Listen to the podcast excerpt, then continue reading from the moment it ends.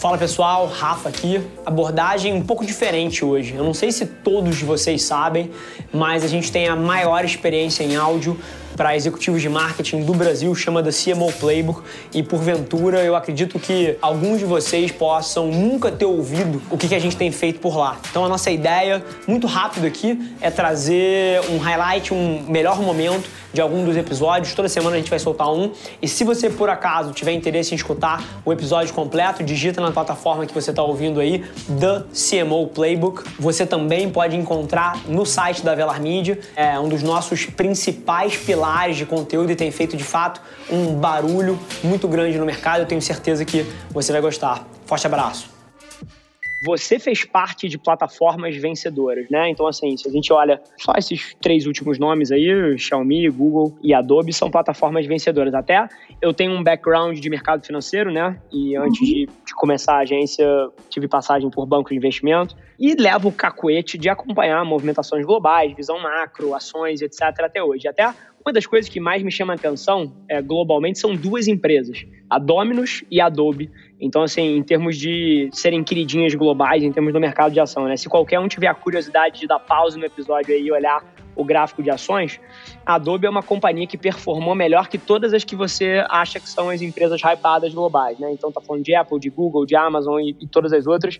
A Adobe, se eu não me engano, performou algumas dessas mais do que o dobro nos últimos 7, 6, 8 anos aí. E não querendo desmerecer as outras, porque também são plataformas muito vencedoras, mas agora você acabou de trazer, por exemplo, cara, o caso da Nokia e outras empresas que não souberam se transformar digitalmente e aceitaram o status quo das coisas como eram.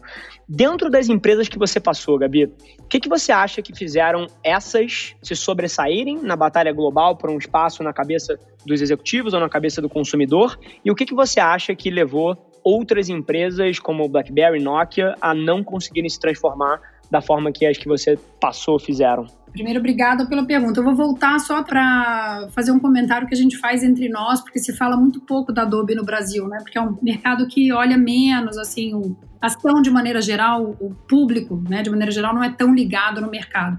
E a Adobe a gente brinca que é o segredo mais bem guardado, né, do mundo, porque ninguém fala muito e é realmente uma ação super bem avaliada.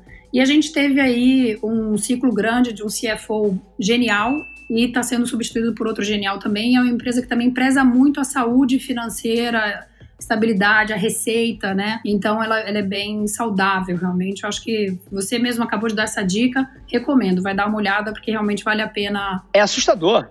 Eu acho que é uma história da Adobe que hoje virou case de Harvard e que fala um pouco de tomada de riscos. E aí, honestamente, Rafa, me fizeram essa pergunta outro dia e eu realmente acho que isso tem que ter uma liderança disposta a tomar esse tipo de risco antes que todo o resto da empresa possa comprar o risco junto. Perfeito. E assim, e você falando, uma coisa martela na minha cabeça o tempo inteiro, de alguma forma, nós dois somos pessoas que estão envolvidas nessa fronteira de transformação digital e que tem tudo a ver com o que a Adobe faz, com o panorama de publicidade e mídia sendo remodelado e a maneira como as companhias integram essa mudança inteira em modelos de negócio pô, que são pensados digitalmente. E aí, deixa eu te fazer uma pergunta. Eu tenho total a ótica, porra, do marketing vendas, mas eu queria pegar uma perspectiva de alguém que está na ponta disso, só que do software, né?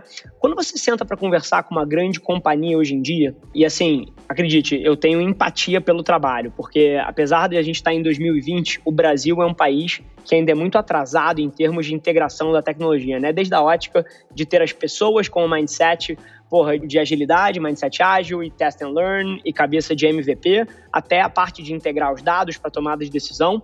Quais são os principais desafios que você observa as grandes companhias tendo para conseguir trazer essa experiência de ponta a ponta numa versão digital, Gabi? Acho que você até tocou bem no ponto, né? Acho que primeiro é os sistemas muito fragmentados, né?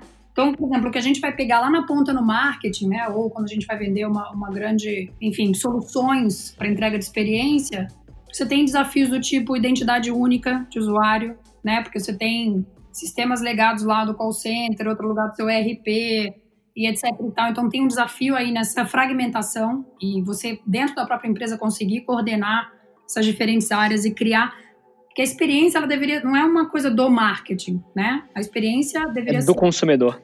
Mil por cento. Inclusive, acho que as duas respostas se conectam muito nesse ponto, né? Você falou na cultura da companhia como uma, uma cultura de velocidade. Velocidade é uma das minhas principais teses de negócio para 2020 e para frente, né? Assim, no mundo que a gente vive, não tem por que você não estar tá rodando experimentos o tempo inteiro em vez de estar tá debatendo como as coisas vão se moldar. Você erra na velocidade de uma Ferrari, no preço de um Fusca e analisa isso e melhora, né? Eu até, assim, considero a abordagem correta. Tem gente que acha de alguma maneira radical, mas eu sou zero preocupado em evitar erros, né? Eu tô 100% preocupado em errar pequeno e poder usar isso como um laboratório. E acho que a tua resposta pô, conecta tremendamente com isso. E que, inclusive, com outro ponto, e eu achei fantástico você trazer esse lado da dificuldade dos desafios dos sistemas legados, integração de dados, porque isso representa um puta de um problema na máquina de aquisição, né? Porque se você não tem a unificação dos dados de ponta a ponta, provavelmente você está fazendo marketing ou no cheiro, né, sem ter noção qual parte da sua verba está funcionando ou não, ou então até pagando muito menos pela aquisição do seu cliente, porque você está analisando pela ótica da primeira aquisição e não do lifetime value dele, né? Que eu acho que é uma das principais alavancas para destravar valor numa companhia, para você saber o quanto você deveria estar tá investindo para captar um cliente ou para iniciativa de aquisição, é você poder enxergar como é que esse valor de vida se comporta ao longo da linha do tempo, né? E sem isso você não tem. Acho que você trouxe um ponto importantíssimo né, no início da sua pergunta, que é essa coisa de não premiar o erro. Não é que a defesa é de premiar o erro, mas é de garantir que as pessoas fazem as perguntas e obtêm respostas. Então, quando você fala vou errar pequeno, é maravilhoso. Você hoje tem ferramenta né, de teste AB para você ficar fazendo isso o dia inteiro, se você quiser. Perfeito.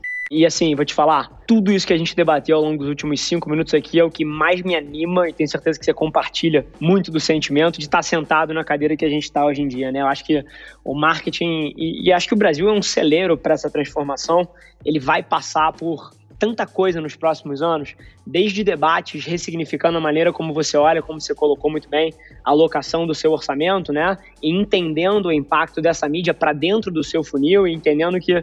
E até é curioso, porque eu tô sentado numa cadeira e as pessoas às vezes atribuem muito a cabeça, ah, não, a Velar é digital, a Velar é digital, assim, eu tô cagando pro, pro digital, pro off, pra rede social, pro Instagram, pro Facebook, pro LinkedIn, pro Google, assim, não é sobre o meio, né? É sobre o impacto e quanto você paga por esse impacto. Se daqui a 10 anos o Instagram, o Google e o YouTube, o LinkedIn e a TV tiverem morrido e tiver uma outra coisa que funcione, é sobre essa outra coisa, né? Exatamente. Não, e é muito legal isso que eu trouxe, porque, de novo, quando as pessoas começam a falar acho que foi o CMO até do Burger King que comentou outro dia, olha, o pessoal fala de televisão, mas a questão não é se é televisão ou se é digital, a questão é, funciona. Sim. Dependendo do seu business, dependendo do seu volume, dependendo da tua atribuição do que está vindo da tua mídia, rádio. Se for rádio, é rádio, tá ótimo, né? Se for jornal, jornal.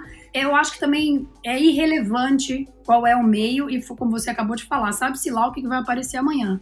Importa se você vai conseguir medir e saber qual é o impacto que está tendo no seu negócio. Né? Em muitos negócios, fazer TV ainda funciona. E por que, que você não vai fazer? Agora, você tem que saber que funciona. Aquilo que eu te falei, né? Os 50%. Qual está funcionando? Se você souber qual, está funcionando, já é um grande passo, né? Perfeito.